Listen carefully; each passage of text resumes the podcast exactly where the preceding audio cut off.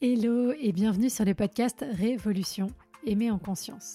Je suis Claudia, coach certifiée, spécialisée en relations amoureuses et cofondatrice du Self Love Project. Mon ambition est de rendre accessible à chacun et chacune la possibilité de vivre des relations en conscience de soi et des autres. Je ne crois pas en la fatalité et surtout pas en amour. Et je pense que les relations se construisent et ne sont ni le fruit de la chance ni du destin. Il nous manque juste parfois les bons outils et compétences pour y arriver. Et ce sont justement ces outils pour reprendre le pouvoir sur ta vie amoureuse que je souhaite te transmettre au travers de ce podcast, que tu sois en post-rupture, à la recherche de l'amour ou déjà en relation. Faire évoluer ton rapport à toi pour révolutionner ta vie amoureuse. Tu peux aussi me retrouver sur Instagram, sur selfloveprojectfr pour encore plus de contenu. À très vite. Bonjour à toi et bienvenue dans ce nouvel épisode du Power Monday. Aujourd'hui, j'aimerais qu'on aborde un sujet qui est qu'est-ce que je donne dans une relation Parce que finalement, on aborde beaucoup les choses sous l'angle qu'est-ce que j'y prends? Est-ce que l'autre va me donner ce dont j'ai besoin? Est-ce qu'il va me permettre de répondre à mes besoins, à mes attentes, à mes envies, etc. etc. Mais je trouve que se poser la question de qu'est-ce que je donne dans la relation, bah c'est aussi important, évidemment. Et ça l'est d'autant plus que l'autre jour, alors je sais plus avec qui j'étais, si j'étais avec une de mes coachées en individuel, elle, elle est déjà en relation et bon, je l'accompagne pour euh, voir, euh, clarifier avec elle si euh, elle a envie ou pas de rester dans cette relation, si c'est la bonne chose pour elle, etc. Et du coup, elle me parlait de sa relation et elle me disait oui, mon partenaire, il fait pas trop ceci, il me dit pas beaucoup de compliments, ou il je sais plus exactement c'était quoi le sujet, mais quelque chose comme ça. Il me donne, me donne pas beaucoup de compliments, il me, il m'encourage pas beaucoup, etc., etc. Et je lui ai dit mais ok, mais est-ce que toi, tu le fais ça? Et elle m'a dit Bah non.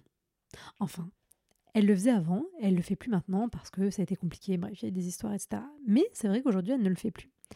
Et c'est ok, ça se comprend. Hein. Le but, c'était évidemment pas de la culpabiliser, de l'accuser de quoi que ce soit, mais juste retournons le miroir de temps en temps pour se demander si ce qu'on attend des autres, ce qu'on exige parfois des autres, ce qui, je rappelle, est une mauvaise chose, hein, eh ben, c'est des trucs qu'on leur donne.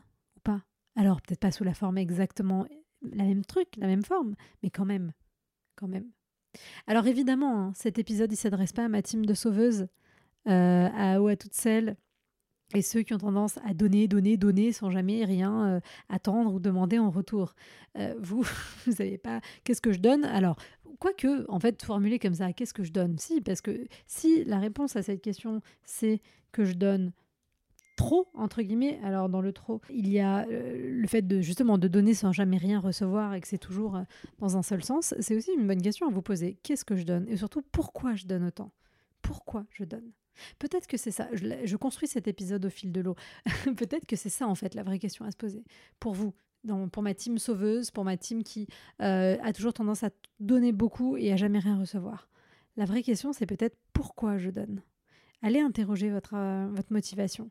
Parce que, et c'est normal, c'est pas grave, hein, euh, on n'est pas des, machines. Euh, parce que il faut vraiment que j'apprenne à finir mes phrases, hein, c'est terrible. parce que on donne pas que pour donner. Souvent, on donne pour recevoir quelque chose.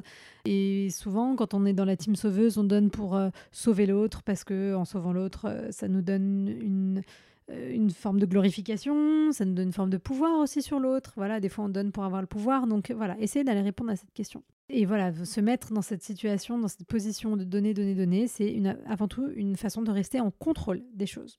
C'est pas grave, c'est ok, mais quand je donne, je contrôle. Quand je reçois, je ne contrôle pas. Donc voilà, c'est intéressant.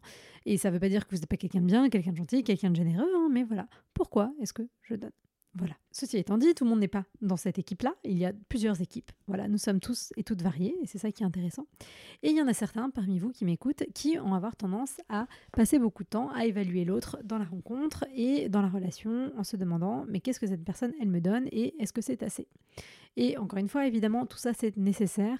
Une relation c'est un espace d'équilibre. On n'est pas non plus chez l'épicier, tu me donnes une carotte, je te donne un euro. Euh, on essaye d'être, on n'est pas dans un troc à un 1.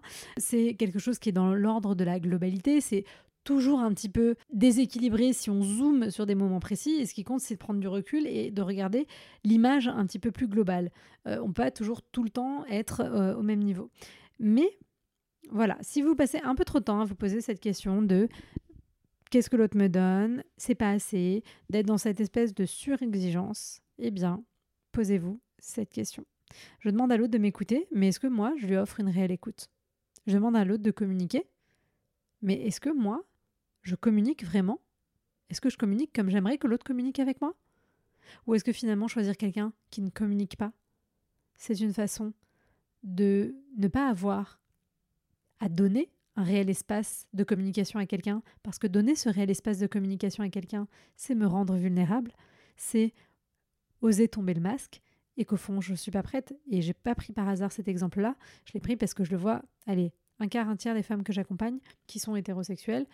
Ça marche aussi avec les femmes euh, lesbiennes, bisexuelles, mais principalement dans les relations hétéro, parce qu'il y a aussi cette espèce de comportement genré hein, autour de la communication et des émotions, etc., qui euh, n'a rien à voir avec euh, la génétique, mais beaucoup avec l'éducation, évidemment. Mais bref, du coup, beaucoup de femmes sont dans cette dynamique de dire oui, mon partenaire communique pas, il veut jamais parler, il veut pas communiquer, etc., etc. Et quand on creuse, on se rend compte qu'elles choisissent que des partenaires comme ça, mais qu'en en fait, elles-mêmes ont une très mauvaise capacité de communication, soit dans leur capacité d'écoute, soit dans l'espace bienveillant, safe qu'elles vont offrir à l'autre ou pas, soit, même si elles sont bienveillantes, qu'elles font attention, qu'elles sont en communication non violente, etc., eh bien, d'une certaine manière, au fond d'elles-mêmes, elles ont peur de se confronter à la réalité d'une relation où on va vraiment communiquer, c'est-à-dire un espace où l'autre va aussi peut-être parfois me dire que je fais pas comme il faut, que je fais pas bien les choses, que euh, je pourrais faire mieux, que je pourrais m'améliorer en toute bienveillance, en toute non-violence, bien sûr. Néanmoins, il faut être prêt à recevoir ça. Et donc des fois, on n'est pas prêt, on s'en rend pas compte, et donc on choisit des gens à qui on va demander tout le temps de mieux communiquer, parce que comme ça, on se dit, bah non, moi j'essaye, j'essaye, regardez, j'essaye de communiquer, hein, je demande à communiquer. Mais si on demande à un... Oh là là, je suis partie sur une métaphore, je ne sais pas si je vais y arriver. Si vous, si vous demandez à un saumon de produire du lait de vache, ça marchera pas. Je pose ça là. Je ne sais pas si ça a fonctionné. C'est terrible.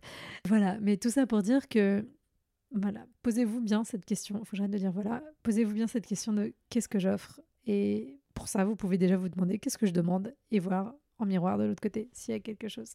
Je demande à l'autre de faire des efforts, mais à mon échelle, est-ce que euh, j'en fais euh, à la sienne? Parce que des fois, on minimise aussi euh, les limites, les besoins de l'autre, parce qu'on suppose que ce sont nos besoins qui sont légitimes, que ce sont nos besoins qui sont la vérité, la réalité, et que moi j'ai besoin de parler avec mon partenaire, mais peut-être que lui il a besoin d'être tranquille, et j'arrive pas à, accepter ça, et non, moi je pense qu'il faut aller parler.